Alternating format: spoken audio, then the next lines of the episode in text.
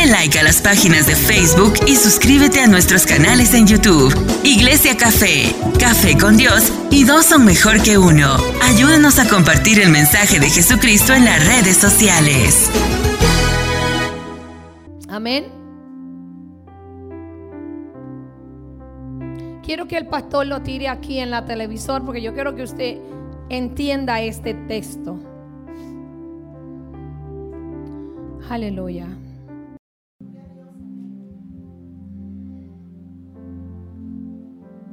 Anyway, Dios quiere darnos consuelo. Escuchen esto. Dios quiere consolarte. Dios quiere darnos consuelo. El mismo que una madre da a su hijo que ama.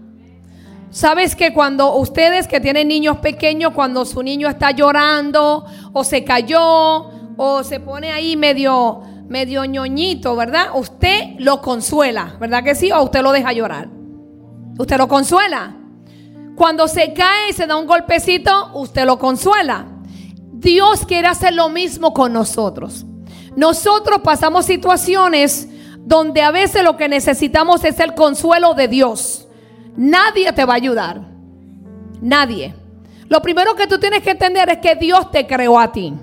Y Dios te creó para un propósito aquí en la tierra. Lo segundo que tienes que entender es que el cielo es real y el infierno también. Y después de la muerte, tú tienes que buscar a dónde vas a ir. Porque después de la muerte hay otra vida que vamos a vivir.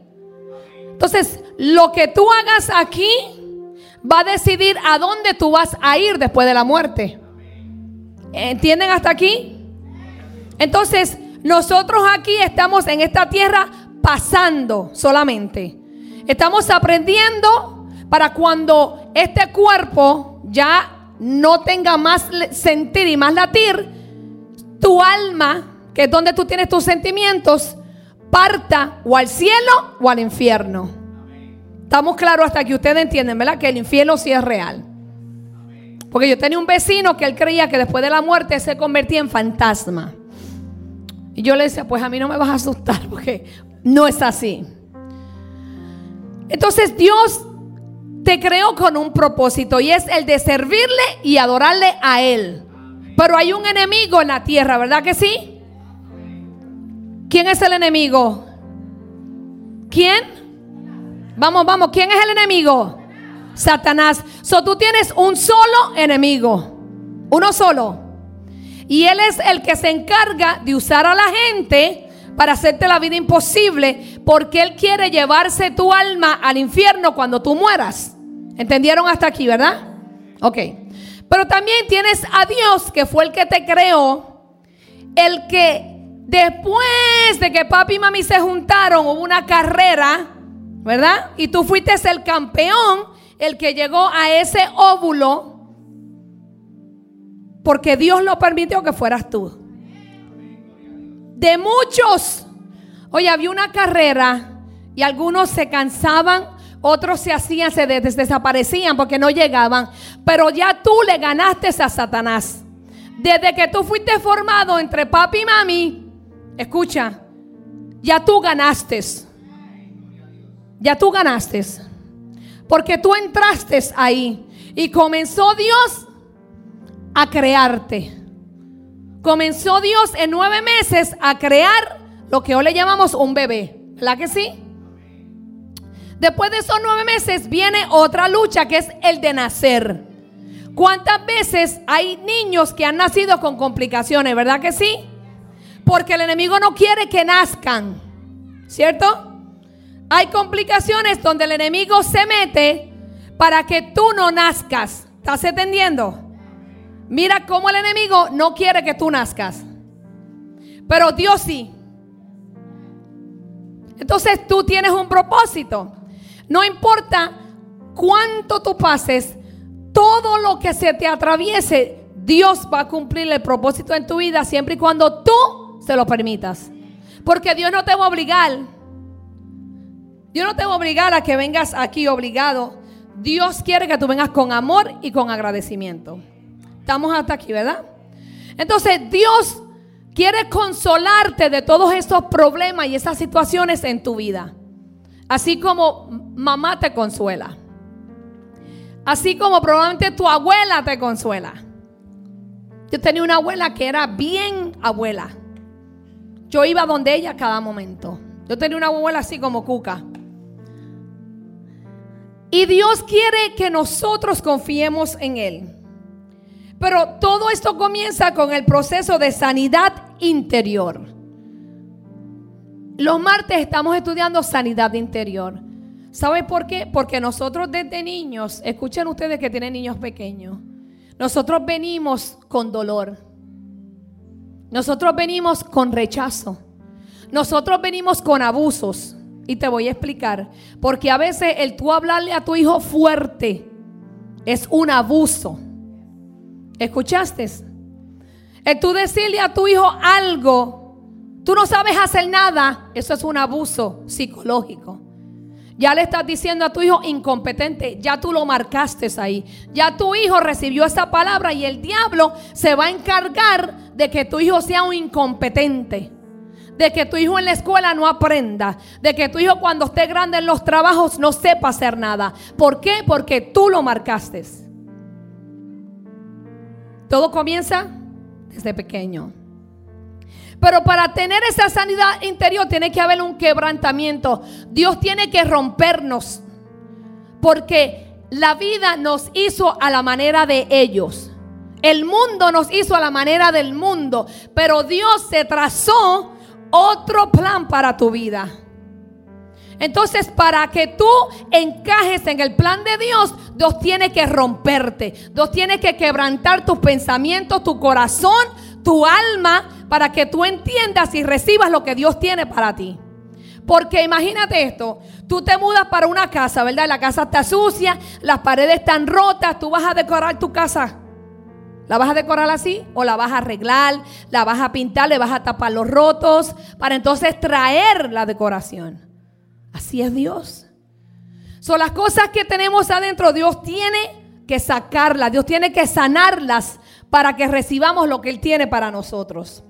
¿Me entienden hasta aquí? Vaya. Él quiere llegar a tocar hasta las fibras más íntimas de tu ser. Él quiere sanarte, proveerte aún de aquello que tus padres no pudieron, restaurándote completamente. Vamos a ser honestos, le voy a hacer una pregunta aquí. ¿Cuántos padres no nos dieron amor? Los míos. ¿Vamos? ¿O el mío nada más? La mía nada más. ¿Cierto? ¿Verdad que sí? No nos amaron. Yo puedo decir que mi mamá no supo amarme. No supo. Porque amarme no es darme todo lo que yo necesito. Porque todo lo que me dieron yo no lo tengo ahora. Sin embargo, el amor que me dan se queda conmigo. ¿Cierto? So, no importa cuántos juguetes tú le compres a tus hijos, cuánta rompa cara tú le compres a tus hijos, cuántos viajes le des, si tú no le muestras amor, no los amaste. El amor no es material. El amor es un sentir. Tú tienes que dejarle saber a tus hijos que los ama. Tu hija, que es hembra, tiene que enamorarse de su papá primero. Y tú tienes que enseñarle el respeto, el valor, para que el día que ella se enamore de un hombre, ella entienda lo que es un hombre de respeto y de valor. ¿Cierto? ¿Estamos bien hasta aquí? Ok, usted está muy serio, ¿los estoy regañando? Oh, yo creía que sí, pero le voy a dar más duro. El anhelo del corazón de Dios es que ninguno de sus hijos pase por situaciones difíciles. ¿Acaso tú ves a tu hijo pasando trabajo? ¿Tú lo dejas o lo ayudas? ¿Qué ustedes hacen? Lo ayudan, ¿verdad que sí? Si tú ves a tu hijo que tiene problemas en matemática, tú, yo creo, yo espero que tú te sientes y le expliques a tu hijo, ¿cierto? No le des con la libreta en la cara como me hicieron a mí en segundo grado, porque no sabía sumar. Y yo de ahí juré que jamás pedí ayuda. Y me iba para la parte de atrás y cortaba palitos de las ramas y los ponía en la tierra y yo aprendí a sumar y a restar así. Ponía 10 palitos, quitaba uno, ok, tengo nueve. Y aprendí sola. Después se me hacía difícil pedir ayuda. ¿Por qué? Porque pensaba que cuando iba a pedir ayuda me iban a dar. Segundo grado. Pero lo importante es que aunque nosotros, aunque, aunque nuestros familiares nos hayan dado la espalda, Dios no lo hizo. ¿Sabe por qué? Porque era inteligente. La única materia que no me entraba era la álgebra. Y si usted me, me, pone un problema de álgebra, yo le voy a preguntar, ¿qué es eso? ¿Qué es ese revolú? Pero todas era A, era becada, era inteligente y no pedía ayuda a nadie. Yo me comía los libros por no pedir ayuda. Me amanecía con una vela estudiando porque no podía tener la luz encendida del cuarto. Pero me gradué de la universidad. Eso me empujó a ser mejor. Eso no me tronchó.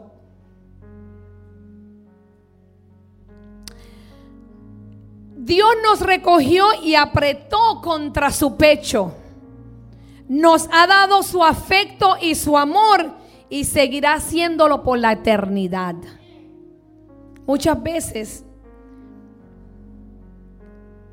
le decimos al Señor, ¿dónde tú estás? ¿Por qué me pasan estas cosas si yo no hago? Dios siempre está ahí. Pero hay momentos que Dios nos hace algo para llamar nuestra atención. Porque nos ocupamos tanto que nos olvidamos que todo lo que tenemos y todo lo que somos es de Él y para Él.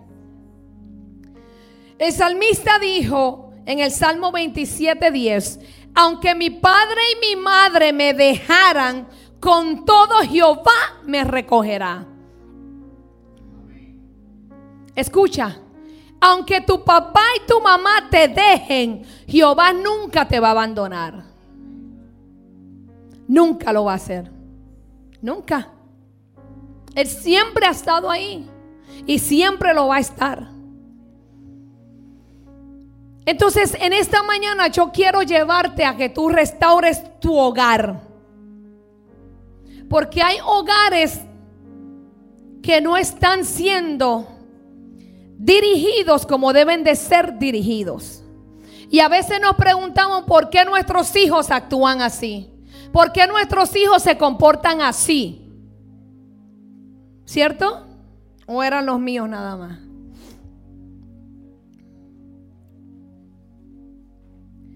Para que un hogar sea restaurado, los padres deben desechar, escuche esto, los padres debemos desechar la ira, ¿verdad que sí? Porque nos da coraje en el trabajo, porque no nos salieron las cosas bien, porque alguien en el trabajo se levantó en ese día a hacernos la vida imposible. Llegamos a la casa y nos desquitamos con nuestros hijos o con nuestra pareja. Yo era así. Yo llegaba y en mi casa yo era una dinamita. Y sin mi esposo o mi hija hacerme nada, yo explotaba. Porque no me daba cuenta de que el enemigo estaba usando lo que pasé en el diario vivir para desordenar mi hogar. Porque todo comienza por el hogar. Todo comienza en tu casa. Tú como hombre, tú como mujer, es la que debe educar a tus hijos, no la escuela. La escuela le va a enseñar lo que ellos quieran. Pero tú le vas a enseñar lo que Dios quiere que tú le enseñes. La ira es una actitud descontrolada en el carácter del individuo. ¿Sabes lo que es la ira? Es una muestra de la debilidad que tú posees. Porque sientes que estás perdiendo tu autoridad. So, cuando una persona se enoja es porque siente que está perdiendo la autoridad. Y por eso nos airamos. Porque perdemos el control de las cosas. ¿Cierto? A veces nos sentimos descontrolados y nos enojamos. No, esto no era así, esto no va así. Esto yo lo tenía que hacer de esta manera. ¿Mm? ¿Verdad que sí? Entonces cuando perdemos el control de que las cosas no son como creíamos, nos da coraje. Y ese coraje lo que hace es que lastima a la gente. Lastimamos nuestros hijos, lastimamos nuestros esposos, nuestras esposas. Y muchas veces la ira suele apelearse cuando hay un pecado. Porque la ira está relacionado con la amargura. Cuando una persona vive con coraje es porque está amargado por dentro. Es porque hay cosas en la vida que le hicieron, le causaron dolor y esta persona vive amargada. Y como esa persona está amargada, quiere hacerle la vida a los demás imposible.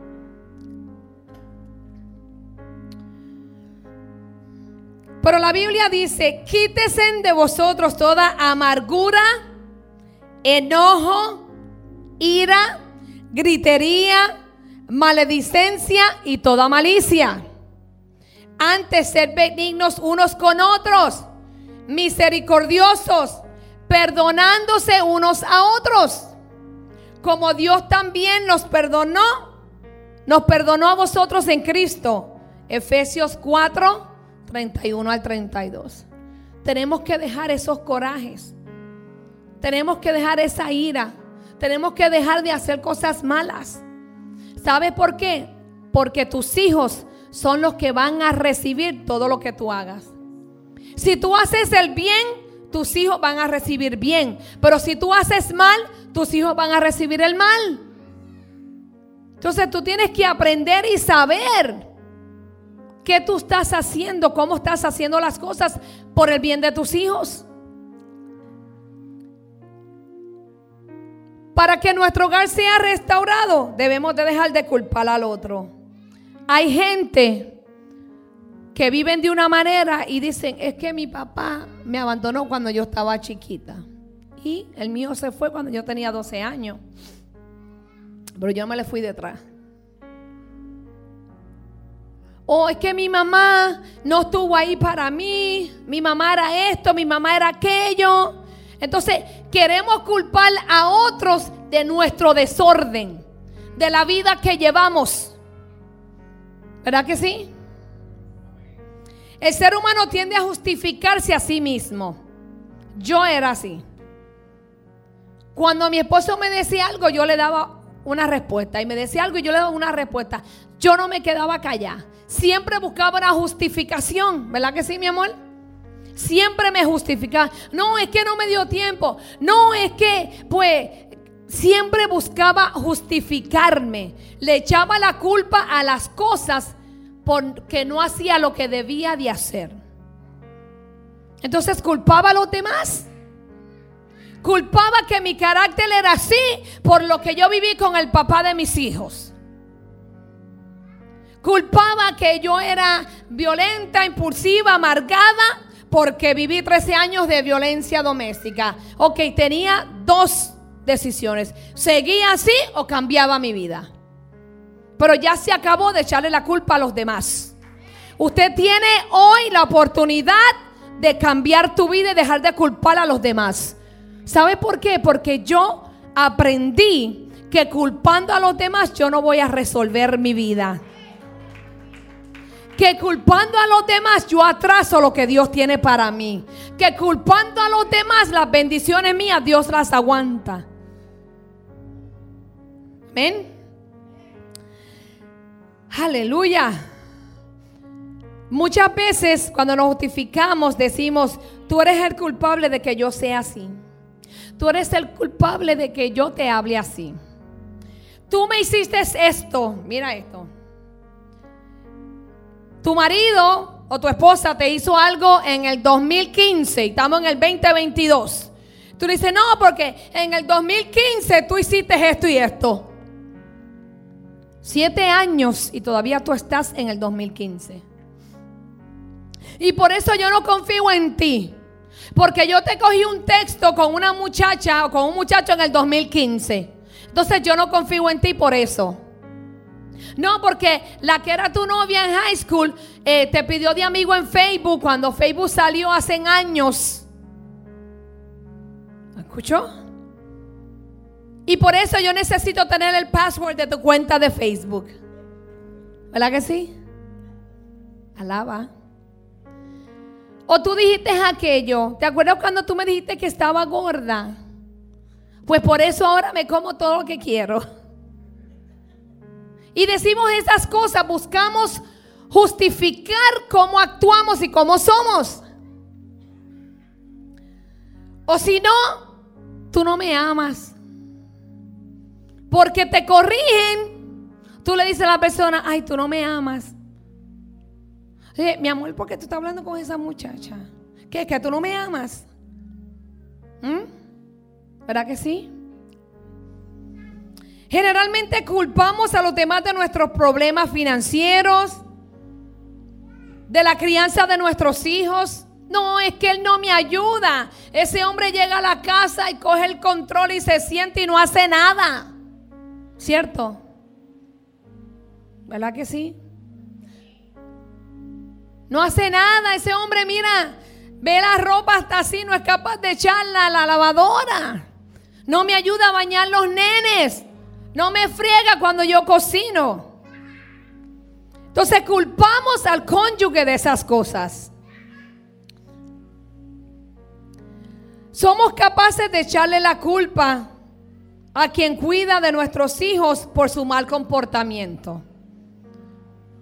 Pero debemos saber que la educación de los niños es responsabilidad de ambos padres, no solamente de la madre.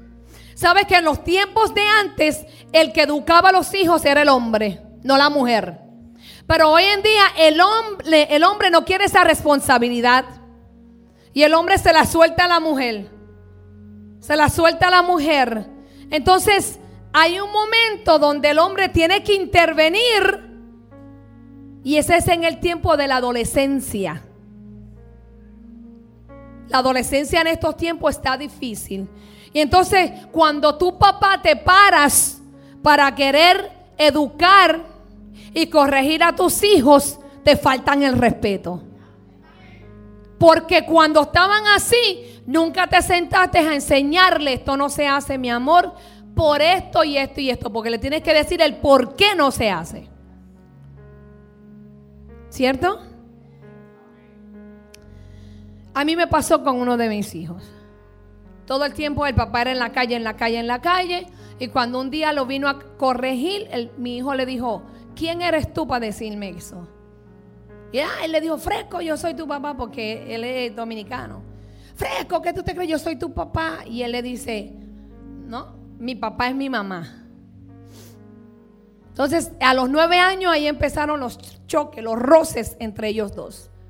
Porque cuando él quiso reprenderlo, ya mi hijo no le tenía respeto. Y para que se reconciliaran fue fuerte. Ah, y a veces todavía se pasa. Y tengo que, hey, ese es tu papá, respétalo. Pero fue un respeto que él no se, no se ganó. Así que la educación es de los dos. Y para resolver esta situación es fundamental reconocer nuestros propios errores, mirar hacia adentro y descubrir en qué hemos fallado. Sentarse y decirle, mira mi amor, yo creo que estamos educando a los niños de la manera incorrecta. Me gustaría que aprendiéramos a hacerlo. Porque a veces, y lo voy a decir, mi esposo corregía a Daniela y yo por detrás iba y, ay, no le hagas caso, vente. Yo decía así, tranquila, no te apures. ¿Verdad, mi amor? Lo hacía. Porque la mamá le deja pasar todo. Entonces le estaba quitando la autoridad a mi esposo. Y cuando Daniela entonces comenzó en esa adolescencia, ahí yo le pedí ayuda a él a gritos. Y él me dijo, estás viviendo las consecuencias de lo que sembraste atrás. ¿Y sabes qué tuve que hacer? Morderme la lengua. Y lidiar con la situación. Hasta que empecé a decirle a Daniela, le preguntaste a tu papá, ¿qué dijo tu papá? Ya a mí era la que me daba miedo cuando Daniela me decía, ¿puedo ir al mall con mis amigos? Y yo le decía, le preguntaste a tu papá y mi corazón tucu, tucu, tucu. ¿Qué dijo tu papá? No, esto y esto. Ah, pues, tu papá. Lo que tu papá diga. Y vine y le di la autoridad a él sobre Daniela. porque yo se la había quitado. Las palabras hirientes, tengan cuidado como usted le habla a sus hijos, o a la mamá de sus hijos, o al papá de sus hijos. Cada cónyuge sabe cómo herir con palabras sarcásticas a su compañero. A veces no hace falta un puño, a veces hace falta una, tú no sirves para nada. Yo no sé para qué me pegué de ti. ¿Verdad? A veces solo esas palabras bastan, no hay que dar golpes. Las heridas más profundas son ocasionadas por palabras que te dijeron tal vez muchos años.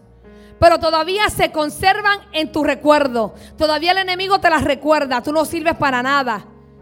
Mira ese cuerpo como estás. Tienes tres muchachos. Estás gorda. O al hombre, tú estás gordo, estás calvo. ¿Verdad que sí?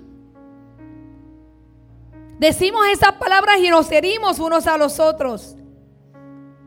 Ese efecto de esas palabras es muy poderoso porque son martillos continuamente en tu mente. Eso se queda ahí martillándote. Y el enemigo es bien bueno recordándotela. Wow, te dijo que estabas así. Te dijo aquello.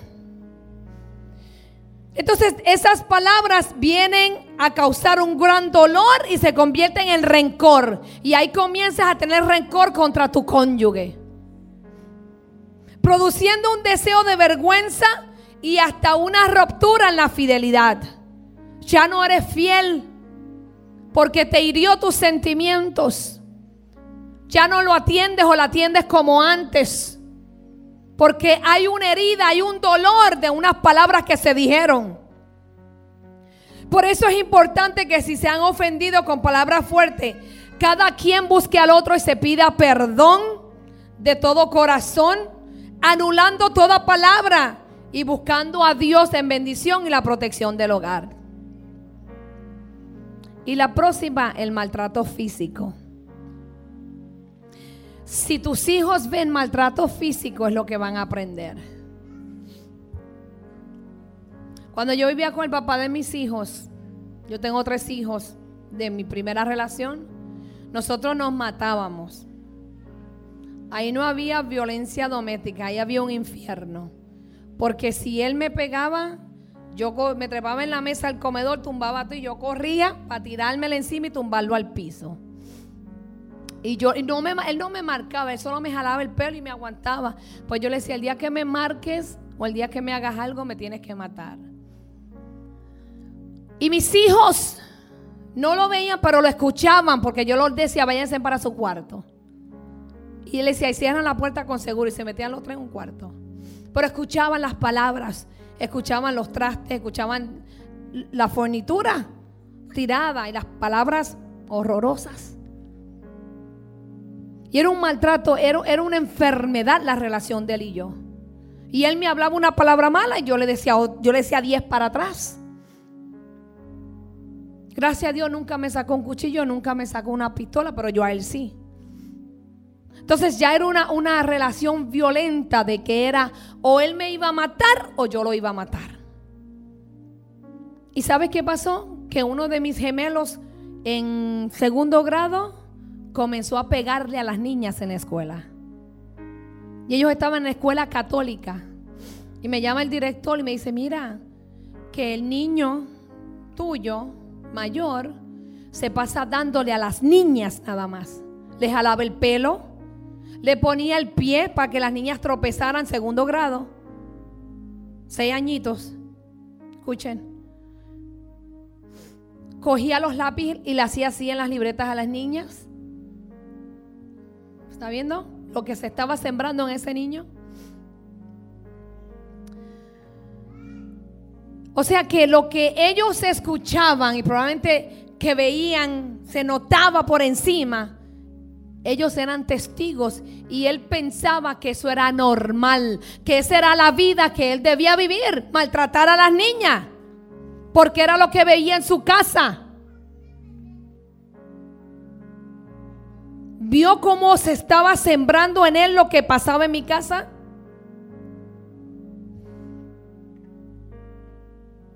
Pero Dios intervino Dejé, esa relación. Y sané a mi hijo y le enseñaba a la mujer se cuida. Y yo le decía, lo que yo hice y lo que hacía tu papá es incorrectamente mal. Y yo le decía, si el día que yo te vea pegándole a una mujer, yo te voy a pegar para atrás y duro. Porque yo sé que lo vistes, lo viviste, pero no tienes ningún derecho a repetirlo. Está mal. Lo hicimos mal. Pensamos que era la manera de resolver los problemas a golpes. Le decía, perdóname, me equivoqué en tratar de resolver los problemas. Debemos de perdonar todo aquello que se nos ha ofendido. ¿Qué te hicieron a ti? ¿Qué te hicieron? ¿Te abandonaron? ¿Tu papá, tu mamá te rechazaron? Probablemente un tío te abusó sexualmente, un primo, un vecino. Hey, todos pasamos por situaciones y cosas así. Pero tú tienes dos opciones hoy. Perdonar y olvidar y continuar con lo que Dios ha dicho que será tu vida. Hoy es el día. Hoy.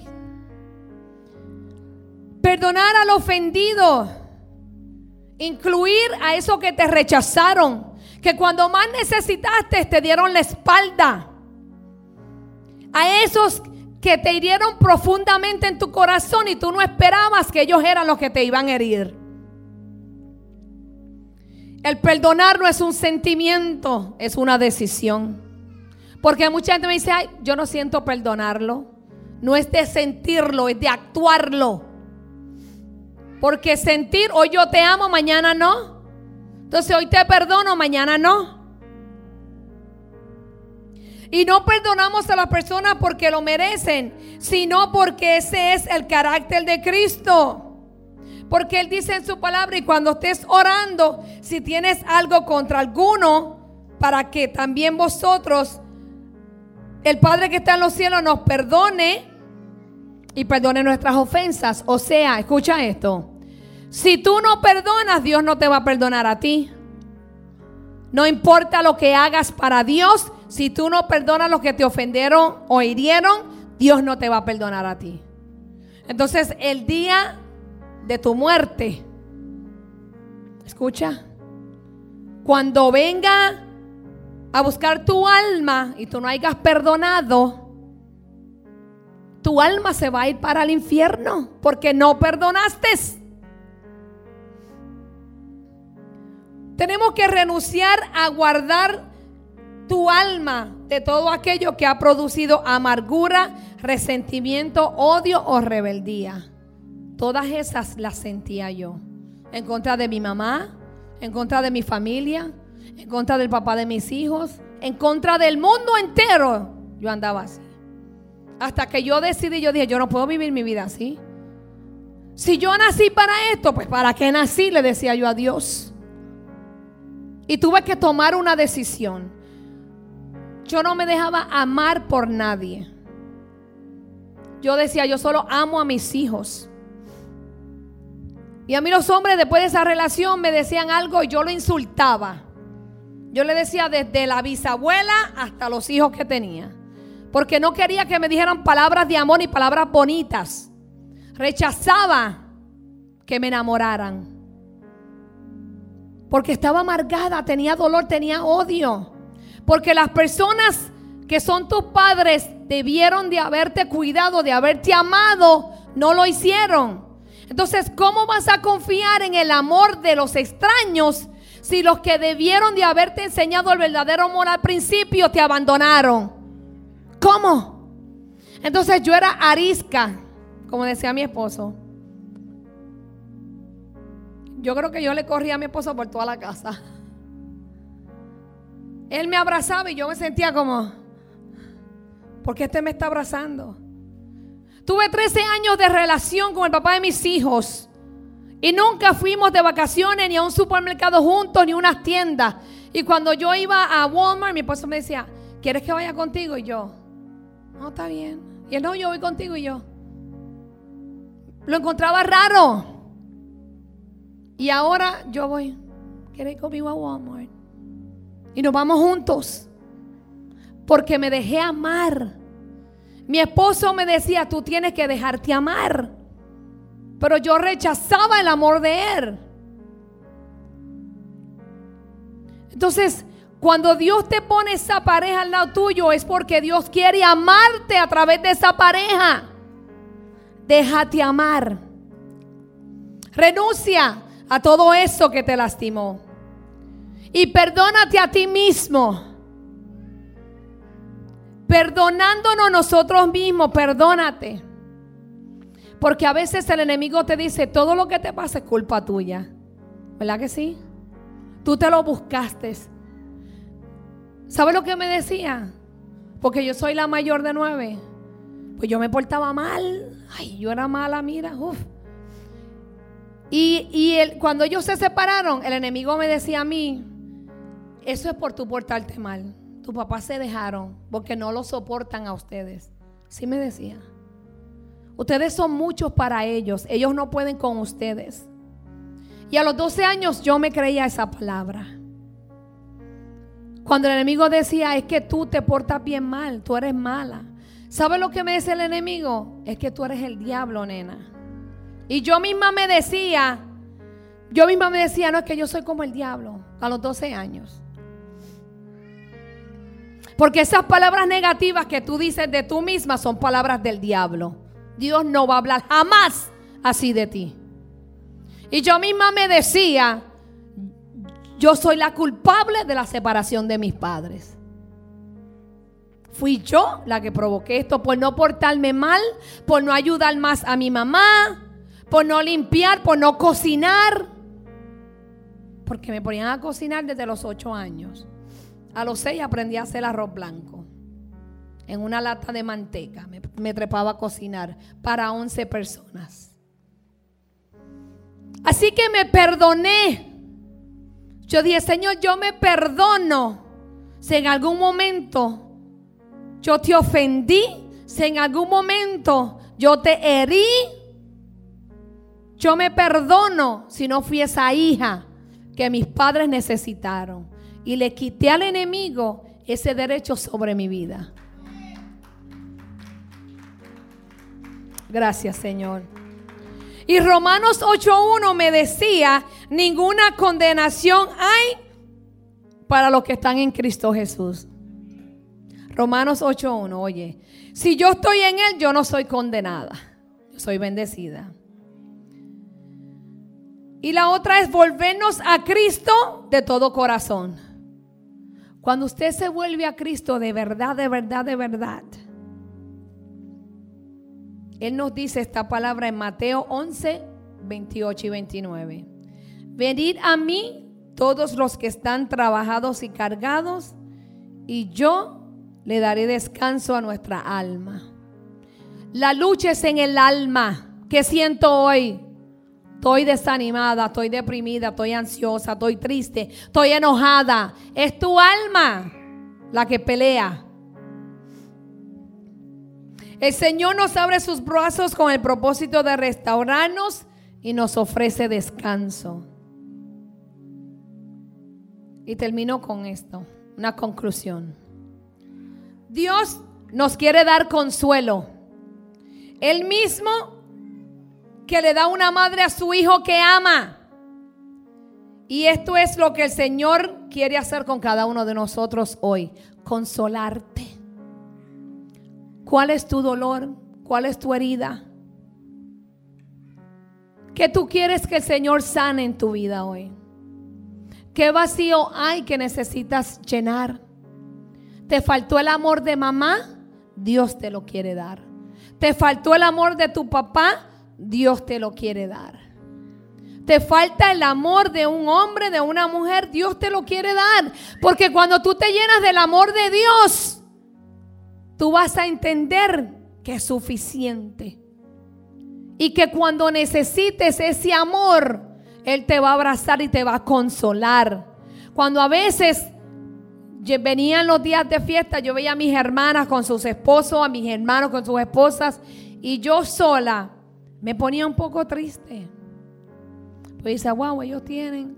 Pero eh, otra vez, yo era arisca. Yo decía, yo no voy a traer a ningún pelado a que me venga a mirar a mi hija, porque Bárbara tenía ya, ¿verdad? Estaba desarrollándose. Yo, yo no voy a traer a cualquiera a mi casa que me venga a mirar a mi hija, porque le saco los ojos. Entonces yo pensaba en mi hija primero que en yo, en, en yo ser mujer. Yo pensaba en cuidar a mis hijos antes de yo darme una oportunidad otra vez. Vamos a aplicarnos esto. Hoy toma la decisión de construir relaciones saludables con tu familia y con los que te rodean. Desecha la ira de tu vida. Evita culpar a otros. Saca de tu vocabulario las palabras hirientes y cualquier maltrato físico. Para tener una vida emocional saludable es fundamental reconocer nuestros propios errores. A veces hablamos, no, que me hicieron esto y lo que tú hiciste, ¿dónde quedó? Porque también hacemos cosas, también herimos. Y a veces hablamos de lo que nos han hecho nada más.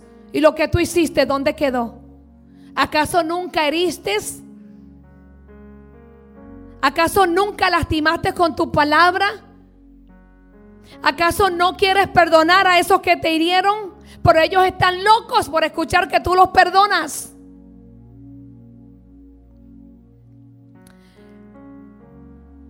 Es fundamental reconocer nuestros propios errores y determinar en qué hemos fallado para iniciar un proceso de restauración. Reconoce dónde fallaste para que comiences a restaurarte. Hoy es el día donde Dios quiere sanar tus heridas emocionales. Y para eso tú debes perdonar de todo corazón a aquellos que te han ofendido. Renunciar a albergar en tu alma todo aquello que ha producido amargura, resentimiento, odio o rebeldía. Y perdónate a ti mismo y vuelve a Cristo de todo corazón. O vas a vivir el 2023 enojado, con rencor, con odio, falta de perdón. ¿Mm? Vamos. Esta decisión es tuya. Yo sé que yo no. Yo aprendí a perdonar porque era esclava de ese hombre. Cada vez que el enemigo me traía, recuerda lo que te hizo, me decía, ve allá y mátalo. Ve y mátalo. El enemigo me decía, yo te lo encuentro allá. Ve y mátalo. Acuérdate lo que te hizo tal día, tal día. Estabas embarazada de los gemelos. ¿Te acuerdas cuando te metió en el closet y te cogió por el cuello? Y tú embarazada y no le importó. Y yo sí me acuerdo ese desgraciado el enemigo, trayéndome a recuerdo todo lo que me hacía para que yo fracasara. Pero un día yo me levanté y yo dije, no más. Le dije, Señor, yo quiero ser libre de este hombre del pasado y todo lo que viví con él. Yo quiero que él se quede atrás, que solamente yo lo recuerde como el padre de mis hijos. Porque comencé a tenerle un odio, un odio tan y tan grande que lo que quería era verlo muerto. Y un día el Espíritu Santo me dijo estas palabras. Sabes que el odio que le tienes a Él es el odio que le tienes a tus hijos porque tienen sangre de Él. Y ahí yo dije, ouch, ahí me dolió. Y para colmo, uno de los gemelos tiene la purita sangre de Él, no tiene ni una gota mía. Entonces a ese lo iba a odiar más porque tenía la sangre completa de su papá. Y ahí tuve que pedir perdón, perdonarme, llamarlo por teléfono y decirle, hey, eh, quiero que me escuches. Yo quiero decirte que yo le estoy sirviendo al Señor. Oye. Y él me dice, qué bueno, María Elena, qué bueno. Me alegro. Y le dije, escúchame. Y yo quiero pedirte perdón si yo te fallé. Yo quiero que me perdones. Si en algún momento yo te ofendí, te herí, te falté el respeto y comencé a decirle un montón de cosas. Y sabes qué? Le dije, yo te perdono todo lo que me hiciste. Y comencé a confesar todo lo que me hacía, que el Espíritu Santo me traía memorias. Te perdono por esto, por esto, por esto, por aquello. Te perdono por lo último que me hiciste, que me quisiste matar, que me escupiste, que me orinaste en la cara, todo lo que me hizo. Que me echaste un galón de cloro para prenderme el fuego, que querías matar a nuestros hijos, te perdono. Y cuando yo le dije te perdono, se me fue un peso del pecho. Sentí un quebrantamiento en mi pecho. Que él empezó a llorar. Empezó a llorar él por teléfono. Y me dijo, wow, si nosotros hubiésemos, él decía así, si nosotros hubiésemos buscado del Evangelio, yo no hubiese sido así. Pero ¿sabes qué aprendí? Que a los nueve años él fue abusado sexualmente. Que a los nueve años de su campo él se montó en un camión y llegó a un prostíbulo donde habían prostitutas y él fue criado en medio de prostitutas. Que no tuvo amor de mamá y papá, que se crió entre drogas y alcohol que aprendió a defenderse, que peleaba en la calle. Que en un tiempo él también fue un niño herido, fue abusado. En un tiempo él también fue un niño abandonado, rechazado, abusado sexualmente, violado por años. Entonces cuando aprendí su pasado, porque nunca en 13 años me lo dijo, me lo confesó después. Entendí su comportamiento y lo perdoné. Y hoy estoy libre de eso. Y eduqué a mis hijos de la mejor manera que pude hacerlo. Y me siento honrada de ellos. Porque hice el trabajo que pensé que era el correcto que no están los varones sirviéndole al Señor, pero le servían. El tiempo llegará, mis ojos no se cerrarán sin yo verlo. Dale like a las páginas de Facebook y suscríbete a nuestros canales en YouTube. Iglesia Café, Café con Dios y dos son mejor que uno. Ayúdanos a compartir el mensaje de Jesucristo en las redes sociales.